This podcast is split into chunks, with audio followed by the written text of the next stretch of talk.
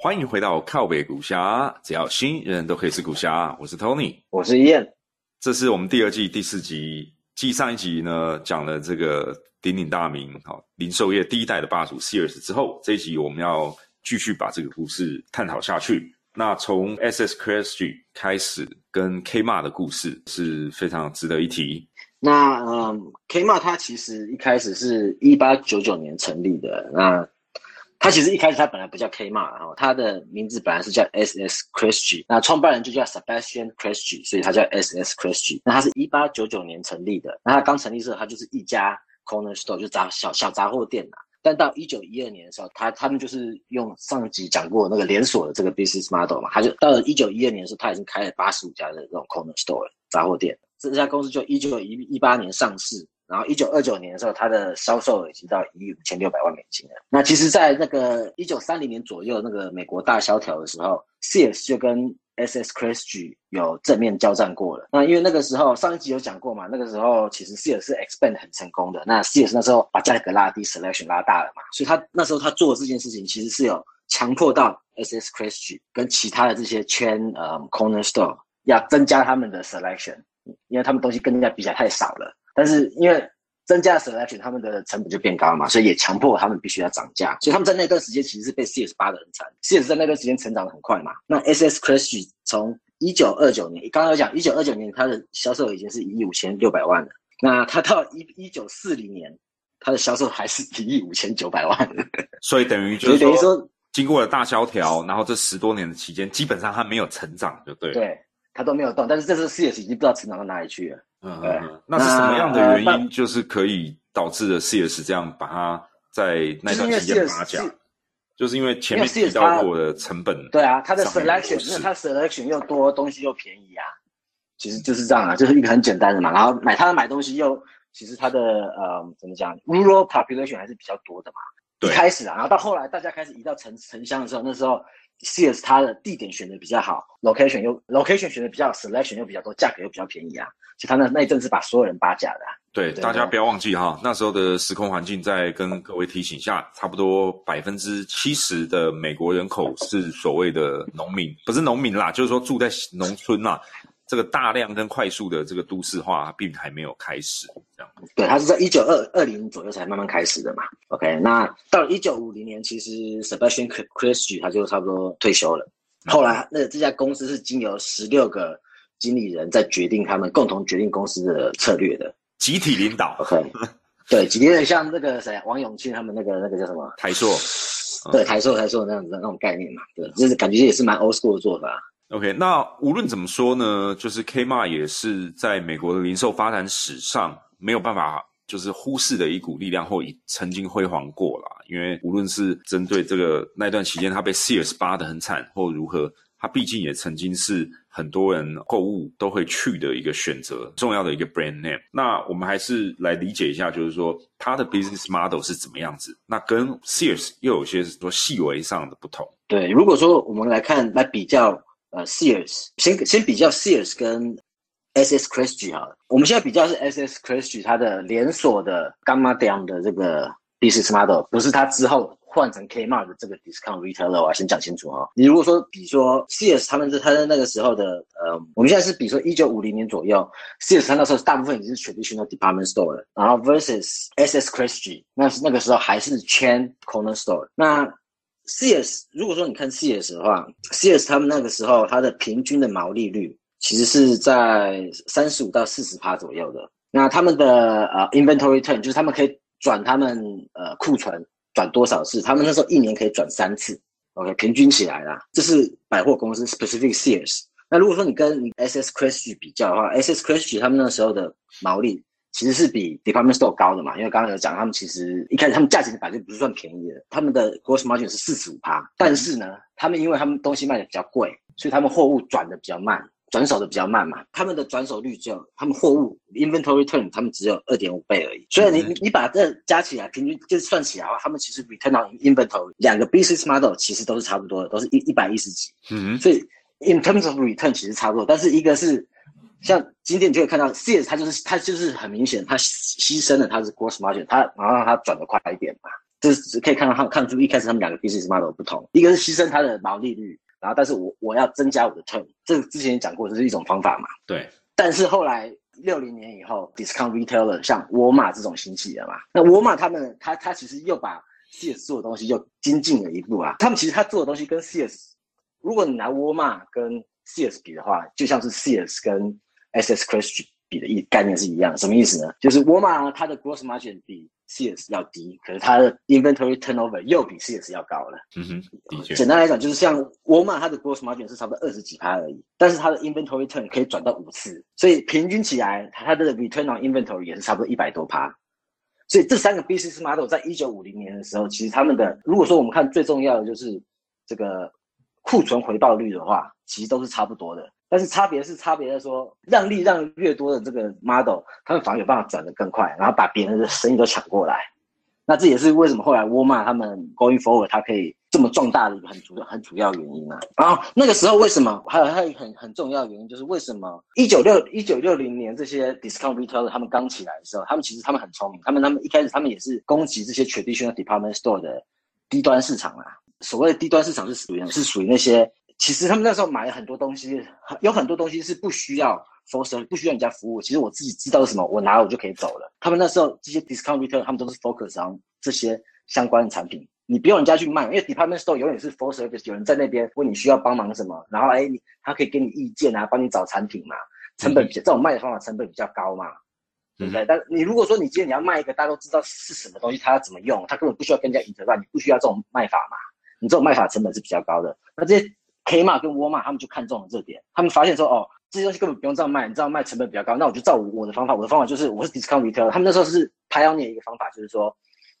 在那个之前，大部分的你要买东西，你都要跟 sales 讲话嘛，sales 会拿给你或干嘛。他们那时候 pioneer 一个方法就是说，沃尔玛、沃尔玛跟 K 玛他们 discount retailer pioneer 一个方法就是说我今天。就像现在的超市一样，我自己进去店里面拿东西，拿完以后我再走到最前面的柜台结账。那这种就是 self service 的方法嘛？你那他们就 focus，那他们就卖一些大家都知道国家大品牌，大家都知道怎么用的东西，所以他们不用有销售在那边帮助人家说要怎么卖东西，他们就有找到一个比较便宜卖的方法，他们就是从这点。切入进去的，嗯哼，切入到到呃百货公司的市场的，那因为百货公司也没办法反击嘛，因为他们事实上他们是真的这样卖这些东西是真的不适合的，那所以他们做的方法呢，就是很简单，他去卖一些，尤其是像是他们去跑去卖一些他觉得沃尔玛跟 K 玛不会卖的东西，然后利润比较高的，他就把这个市场基本上就让给沃尔玛跟 K 玛了，嗯哼，对，那大概是这样子啊，了解。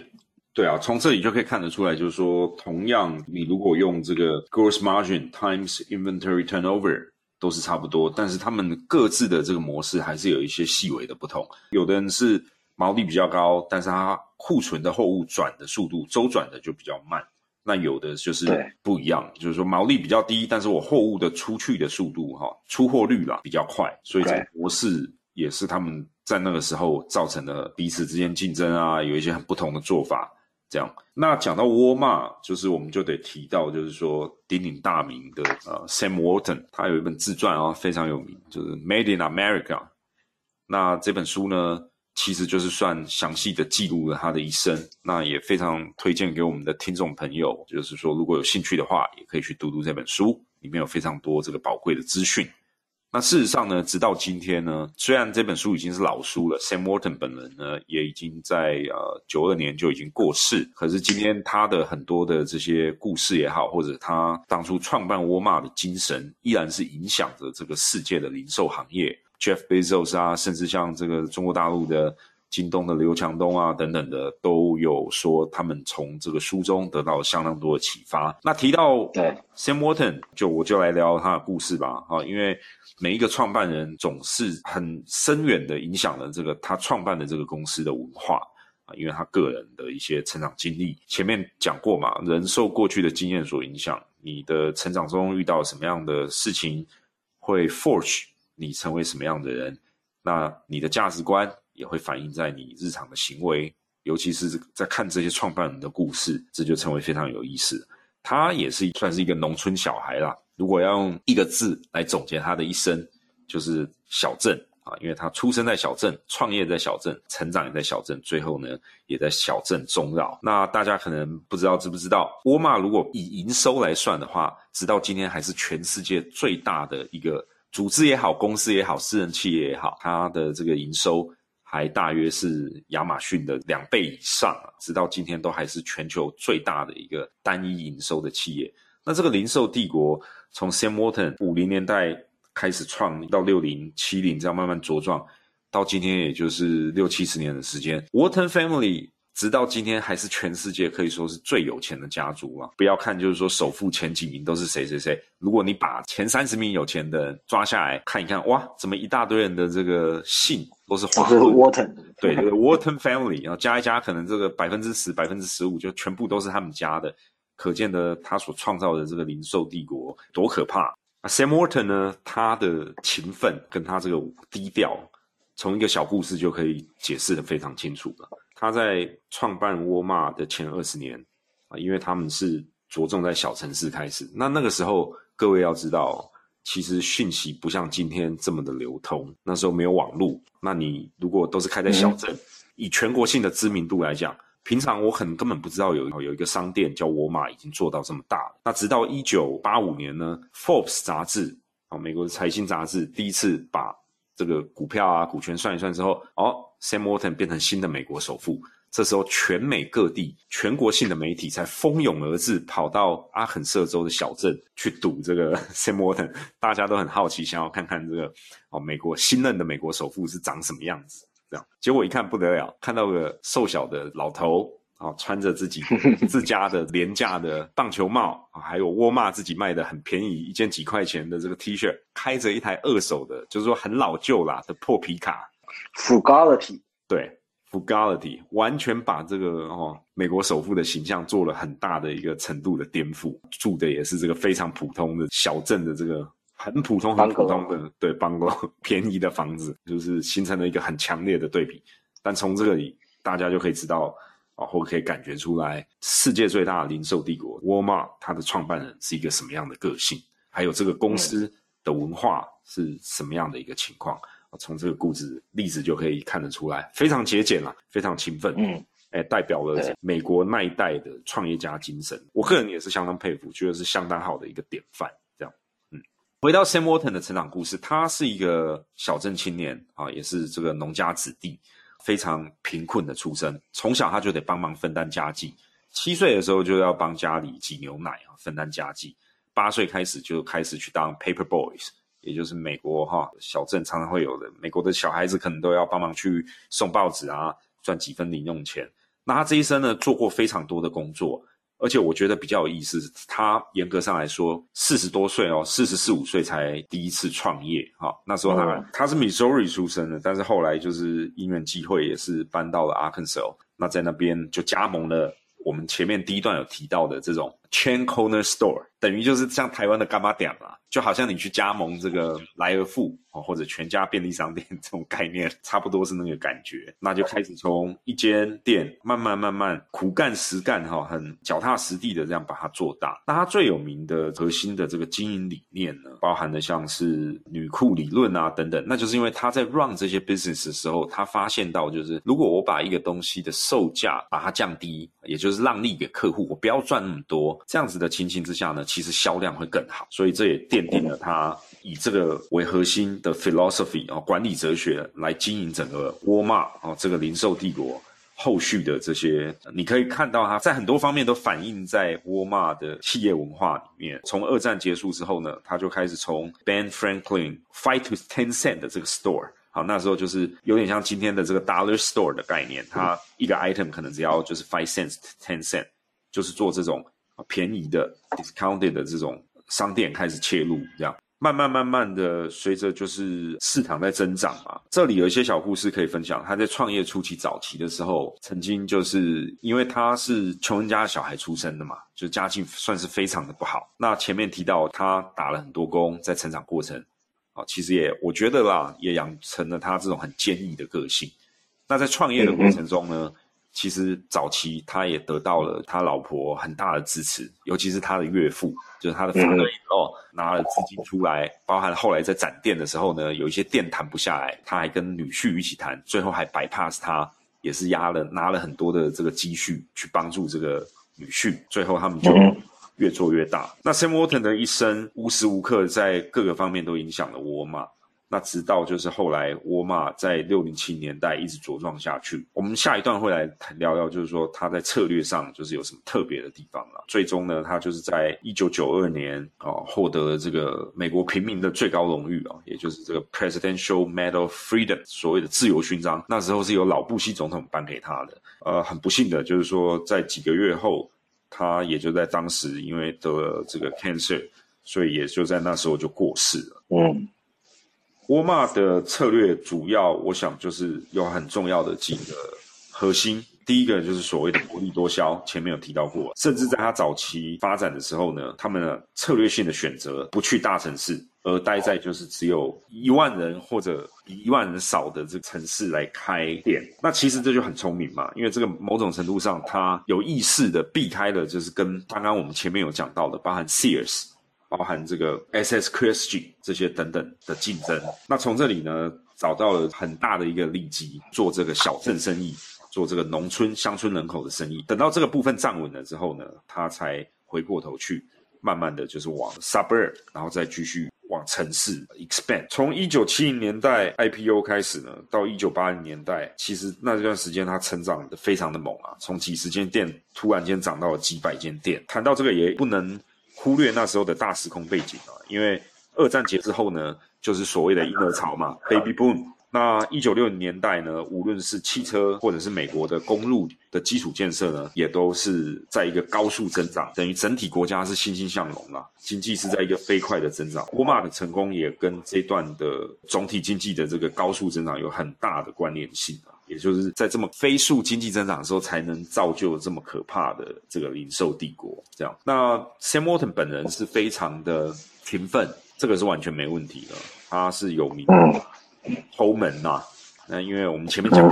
他是穷人家小孩子出身，很苦，那一步一脚印哈，很实干的这样。甚至像早期要展店的时候，他弟弟叫 Rob Walton，在二战的时候也是在海军中哦担任飞行员，他们自己就买了一台二手的小飞机。在沃尔玛 expand 的这个早期，开着飞机，在因为他们我们前面讲过嘛，他们都是在锁定这个农村要开店，他们在展店的时候，兄弟俩就开着小飞机到处去看这个路线，我的这个货物要怎么进来，我下一间店应该开在哪里啊，等等等等的，啊，算是这个非常也是兄弟党创业非常感人的一个故事了。那对飞机很热爱的，其实也可以提一下。还有他另外一位儿子，就 Sam Walton 本人的儿子。可是后来呢，他也是热爱驾驶，在二零零五年的一个意外坠机意外中就丧失了生命啊，这个也是五十几岁啊，这也是相当不幸的这个 case。那我们接下来就来 focus 谈论一下这个沃尔玛的在策略上啊，到底有什么一些独特的地方哦，在面对这么多这个零售业的这个竞争对手，他到底做什么？对，刚刚像刚刚 Tony 有讲嘛，就是他一开始他都是选择待在乡下的地方，不跟不到大城市竞争嘛，所以他当然一开始竞争对手就是那些呃 mom and pop 的 corner store 或其他的 regional discounter 嘛。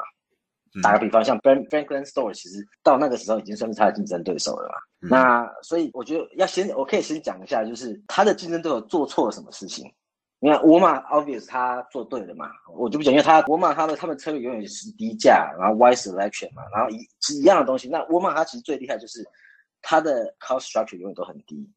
它永远都是 run 一个非常 lean 的 operation 嘛，这是它厉害的地方。那他们进入这些新的地方的时候，其实一开始这些 mom and pop 就是小家的干妈店，他们很多做了一个很错误的决定，就是他们直接用价格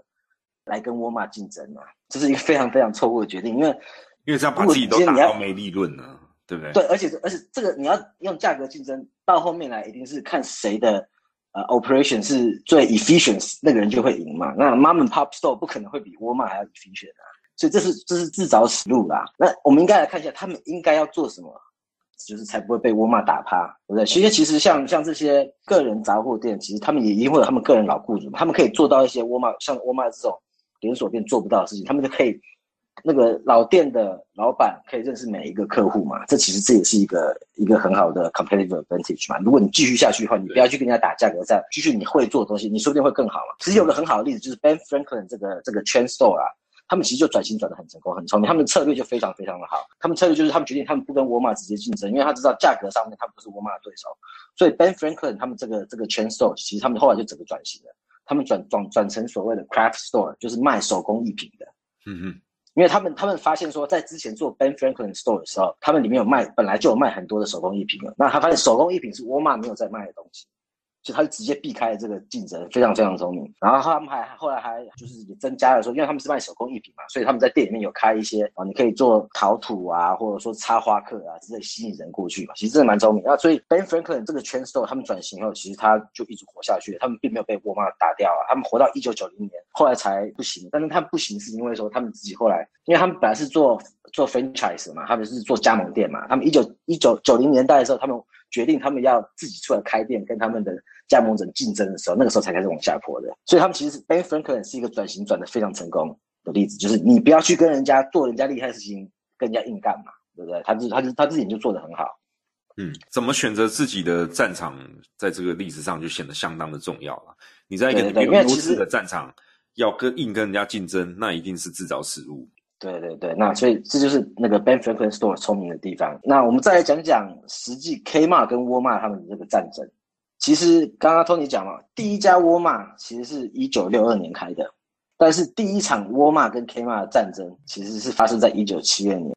十年以后，沃尔玛沃尔玛开了他第一家店，十年以后才开始的。所以其实这十年，其实沃尔玛他们躲过了 Kmart 这个竞争对手，然后让他茁壮是非常关键的事。那到一九七二年，沃尔玛跟 Kmart 有正面交战的时候，沃尔玛那时候销售额已经有七千九百万美金了。沃尔玛那时候已经上市了，所以有足够多的子弹来跟 Kmart 打这场战争。对，但是那时候其实华尔街是很不看好沃尔玛的，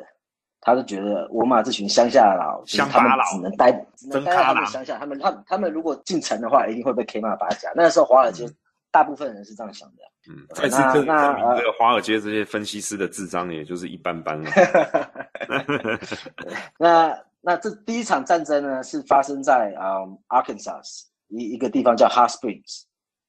那这个城市其实它是比平常沃尔玛他们会进入城市大很多。在那个时候，沃尔玛进入过最大的城市。那为什么沃尔玛还要进入那个城市呢？因为他那时候他看到在那个城市里面有一个叫 Kmart，那 Kmart 生意好到说根本是没有竞争对手，好到什么样子啊？因为 Kmart 是一个 discount retailer 嘛，对不对？嗯他生意好到说他其实他的价钱根本不是 discount 价钱的。嗯哼，就是它它虽然是 discounter，可是它价格可以拉高拉到跟百货公司一样的这种价钱嘛，它都生意好到不行，所以他觉得这个市场太好，他他要进入嘛。然后因为他那个时候他也已经大到一定的程度了，他他也想试试看说他到底跟 Kmart 的竞争会怎么样，所以他就决定哦，那他他在 Hot Spring 这边开一家沃尔玛竞跟 Kmart 竞争看看。那所以沃尔玛就在那边开了第五十二家店。然后结果他就是用低价，结果把 Kmart 的客户抢了一堆走嘛。但是好玩是 Kmart 他这当下其实并没有直接反击哦，他其实他们没做什么事情。然后到下一次 Kmart 他真的开始反击沃尔玛的时候，已经是一九七二年的时候，呃，已经已经啊，所以不是一九七二，已经一九七六年、一九七七年，五年以后了。那为什么呢？其实这主要是因为就是 Kmart 的 management 有怠惰嘛。我不知道为什么，但是我现在在，因为很好玩的时候，就是差不多刚好在第一场沃尔玛跟 Kmart 在 Hot Spring 的战争发生一九七二年的时候，其实那个时候 K Kmart 他 founder 叫做 Harry Cunningham，他要退休了，所以其实不知道说是因为他那个时候要退休，所以 Kmart 他们并没有因为 management 在交接嘛，他们有别的事情要忙，没有直接正面面对呃沃尔玛呢，还是说他们根本没有把沃尔玛放在眼里？但是确定的是，嗯，Harry Cunningham 他其实他后来他有讲，他说他退休以后，他其实是退休以后，他其实是有。呃，警告 Kmart 的 management 说，沃尔玛是一个很厉害的竞争对手，他们要注意。可是那时候 Kmart 的 management 是不不不把这个当一回事的。嗯嗯，OK，那所以我们现在讲到这实际后后来五年后，Kmart 他开始要要反击了，真的反击是到七六年、七七年了嘛？那个时候沃尔玛在七六年的时候，沃尔玛它已经销售已经三亿四千多万了。但是 Kmart 它全部的销售额还是八十四亿啊，还是大很多。但是如果以 regional 来讲的话，那个沃尔玛其实已经算不小了。那他们那时候实际发生的地方是，这次是呃 Kmart 先开始这个 battle 的。他们在 Arkansas 跟 Missouri 里面有四个 town，四个沃尔玛比较好的、收入比较高的 town 他们各开了四家，Kmart 各开各各各开了四家店，然后他们这次这次 Kmart 不是只被沃尔玛打，他们就真的进入价格战了，就是一直杀价，一直杀价，一直杀价，砍到后面来，就是后面到后面是沃尔玛撑住，Kmart 自己撑不住，Kmart 先退了。嗯嗯，所以所以沃尔玛还是在价格这个战争这个优势哦，在 Arkansas 跟 Missouri 打败了 Kmart。对，所以后来就是 Kmart 他是尝到甜头嘛。这个其实就是 Mark 第一次沃尔玛跟 Kmart 正面对决的第一次最大的胜利啊。那其实为什么他们会这样胜利？其实 David Glass 也就是到后面 Sam Walton 退下来后，换成 David Glass 变成 CEO。David Glass 后来沃尔玛 CEO。David Glass 他就是讲过一句话，他说沃尔玛是在那个时候唯一唯一一个公司哦，他们在讲每个礼拜在在 review 他们的销售的时候，他们会 review 到个别的店的。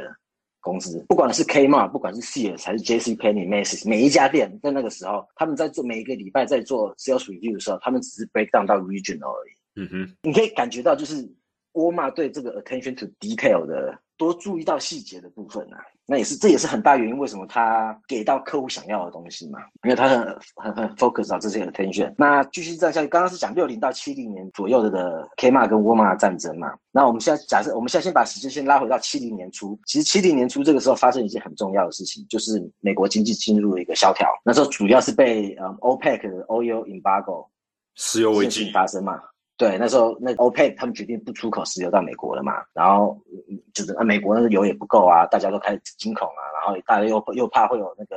通膨嘛，因为那时候其实在一九七零年通膨也开始开始有点往上了，通膨越来越高了，那所以就让消费者开始哎对买东西这个东西比较 price conscious 嘛，对，然后再加上说那个时候刚刚有讲，一九七零年那时候 discount retailer Kmart 跟沃尔玛他们刚起来嘛，所以 Sears 那个时候其实是一边被竞争挤压，一边被大环境挤压。双重的压力。然后对，然后很重要一点，其实，在七零年代上一集有讲嘛，那个 Sears 它它其实车子零件，然后这方面的销售其实是呃在他们的这么多不同的产品里面算是很大一块嘛。那七零年代，其实到七零年代的时候，Sears 是美国家庭的，他们要找任何汽车零件啊、工具啊，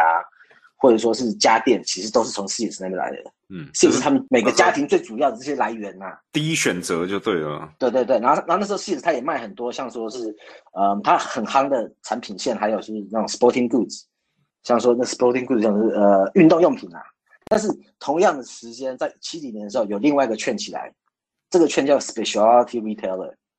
嗯什么是 specialty retailer 呢？我跟大家讲名字，大家就一定知道了。专卖店 Auto Zoom，对，专卖店，它就是它像 Auto Zone、Advanced Auto Parts、O'Reilly 这些专门卖车子的店就会起来了。我什么都不卖，我只卖车子车子的零件。然后如果说你要讲运动用品的话，有 Dick's Sporting Goods；就是要讲 Home Building Goods 的话，有 Home Depot 跟 Lowe's 全部都那那时候起来了。我想说就是随着一个社会跟经济的成熟啊，分工越来越专业的，也是算是一个体现啦，对不对？对，那而且一个非常非常 irony 的部分，他们那些这时候那那时候那些 specialty retailer 怎么起来，你知道吗？他们都把他们店，因为那个时候 Sears 他们在很多 suburb 都已经有 mall 了嘛，对不对？他们都都在 mall 里面的嘛，很多店的嘛。那 Sears 在这些 mall 里面其实都是所谓 anchor tenant 嘛，对不对？就是大家所谓 anchor tenant 就是说我今天我是靠这家店的人流来吸引，把人吸引来我来来我整个 mall 里面，然后大家来我 mall 不不会只逛 Sears，还会逛逛其他的地方嘛，这叫 anchor，这是很美国很重要一个一个一个嗯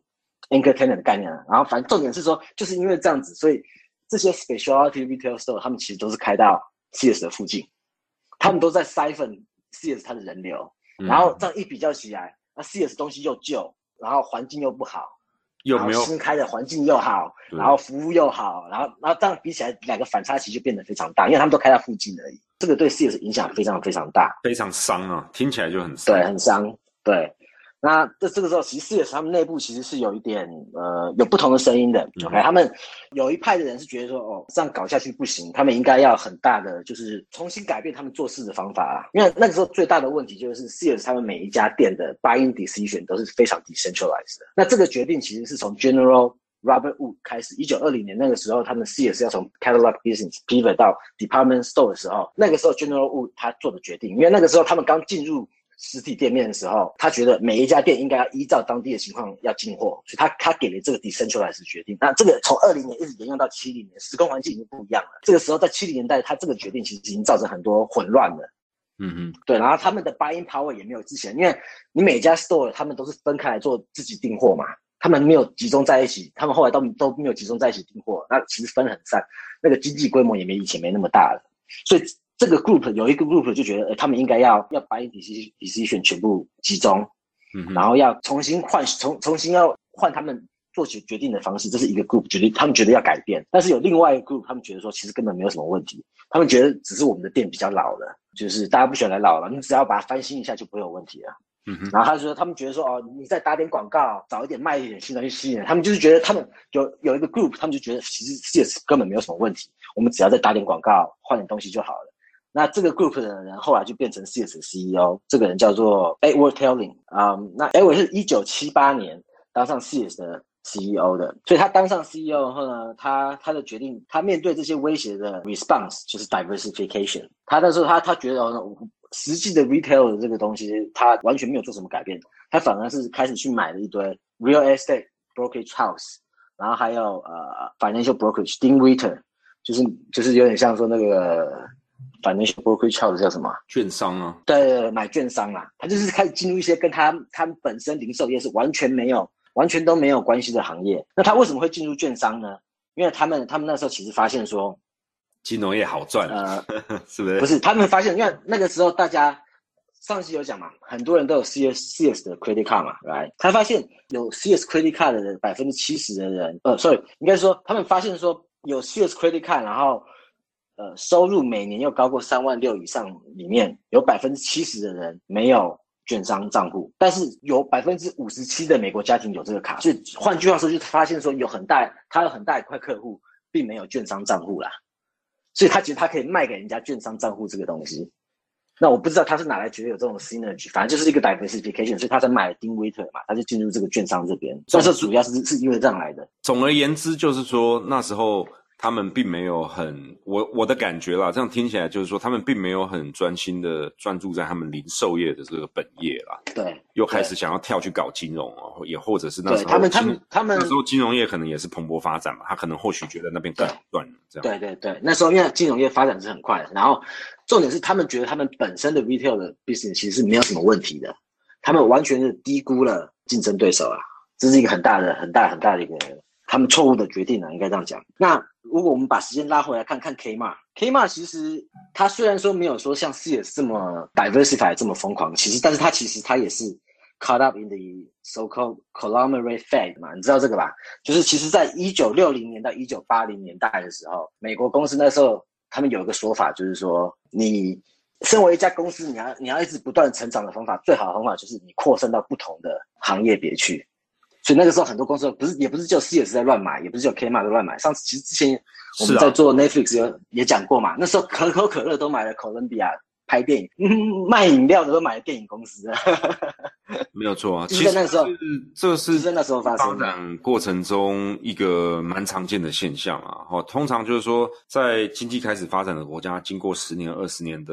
成长之后，会造就出一批新贵嘛，也就所谓的，就是如果照中国的理论，就是先富起来，那通常他们都会想要各个领域都去跨足，有钱赚的都想要赚，最后就变成一个 group。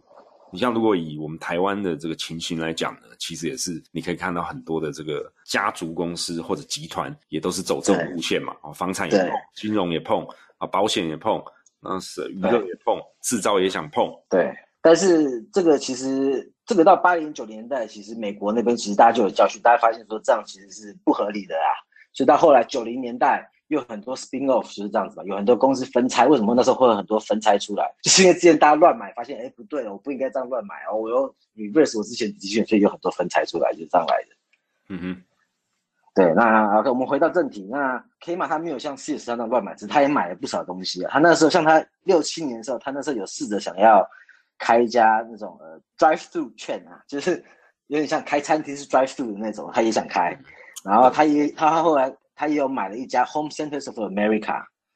然后反正他就买了很多东西，也买了 drug store，他什么都买。他就想要尽量 expand，可是他的 expansion 并没有像呃 CS 离他的本业这么远，但是其实 Kmart 它还是离他的 discount retailing 的这个 business model 越来越远啊。对，但是呃，所以到后面其实最主要原因就是因为沃尔玛它一直不断的在 focus 在它它的 cost leadership 这个 strategy，然后一直不断的 focus 在它的本业，所以到九零年代其实就是胜负已九零年代的时候，对，因为沃尔玛在九一年正式超越 CS 成为全国最大的零售商了，那是九一年的时候。那那其实 CS 它到九几九零年代的时候，那时候才发现，哎，这样搞不对，他们那时候才开始再把他们买买的一堆东西再都都要 spin off 要分拆出来卖，但是那已经有点太晚了。到后面两千年的时候，Kmart 跟 CS 就合并了，然后最近呢，最惨的是他们好像我记得一八年吧，CS 好像进入 Chapter Eleven，现在 CS 就在 OTC market 上面有，就是在在那个本单不是市上市啊，嗯，对，上柜才买得到，大家可以用这个 水饺虎的概念来看或者理解就对了。这一集我们就讲了这个沃尔玛的发展历史，那它是如何一步步的哈、透过这个成本为王的概念，还有乡村包围城市，或者说地方包围中央这种概念，在早期发展的过程中，很有意识的避开了跟强大竞争对对手的正面对决，在那一段期间壮大自己。在透过 Sam Walton 呢，他的这个领导之下，啊，非常苦干实干的，一步一步的做大，然后慢慢的把他一些没有这么专注，跟做了很多决策上哈、strategic wrong decision 的这些竞争对手，一步一步的把它拔掉。那直到今天呢，沃尔玛依然屹立不摇在这个零售行业，同时在我们这一季的主题，也就是要探讨的这个电商的生态系中，依然是非常举足轻重啊，不可忽视的。对，呃，我刚刚漏漏了讲一个很重要一点，就是、当然沃尔玛它很 focus，那七零年代、八零年代，尤其是八零年代以后，他开始越来越大了。他后来他为什么可以奠定这么大的基础？就是他八零年代的时候，他其实做了两个非常大的投资是很重要的，一个就是在那个时候，他就盖了他自己 distribution center，、嗯因为其实在那个时候 industry norm 是怎么样呢？一般的 discount retailer 他们的 shelf 上卖的东西。很多东西是从之前有讲嘛，很多很多是从制造商直接过来的，不是经过他们自己的嘛。但是沃尔玛他就是他觉得说哦这样太乱了，他他觉得这样不是很 efficient，有点像 CS 那样子，那那那时候的概念，所以他 pioneer 一个东西叫做 distribution center。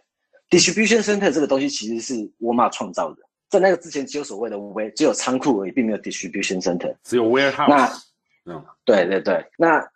因为沃尔玛他们投资的这些很多的 distribution distribution center，所以第一造成它的嗯 cost leadership，还有另外很大的很重要的投资就是他在 information technology 的投资。他在八七年的时候，他投资了全世界第一台商用的卫星卫星系统。嗯，对对对，这个也是定定它之后很大，因为其实大家知道沃尔玛他们的 model 就是很简单，把价格压低，量拉高，那我的周转率要起来嘛。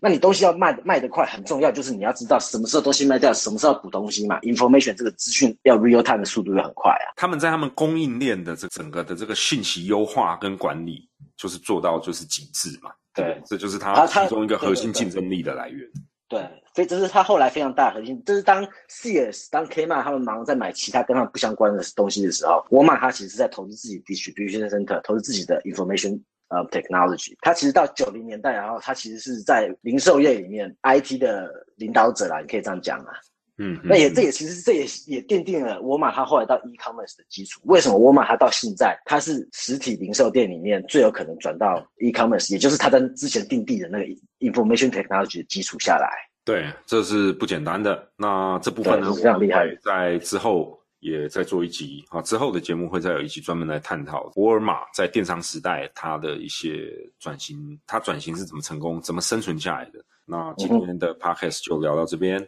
我是 Tony，我是燕，谢谢大家收听。如果喜欢我们的节目，要记得踊跃的转发，还有这个按赞，给我们多多的鼓励跟支持。拜拜。拜拜。靠北股侠是一个专注于深度基本面分析的播客 Podcast 频道，在 Apple Podcast 和 Spotify 等等各大平台，股侠将会定期发表我们对总经、市场、产业、公司和投资等等各项相关议题的探讨。如果你喜欢我们的节目，请多多支持，转发给家人朋友听，并留给我们高分的好评哦！谢谢大家，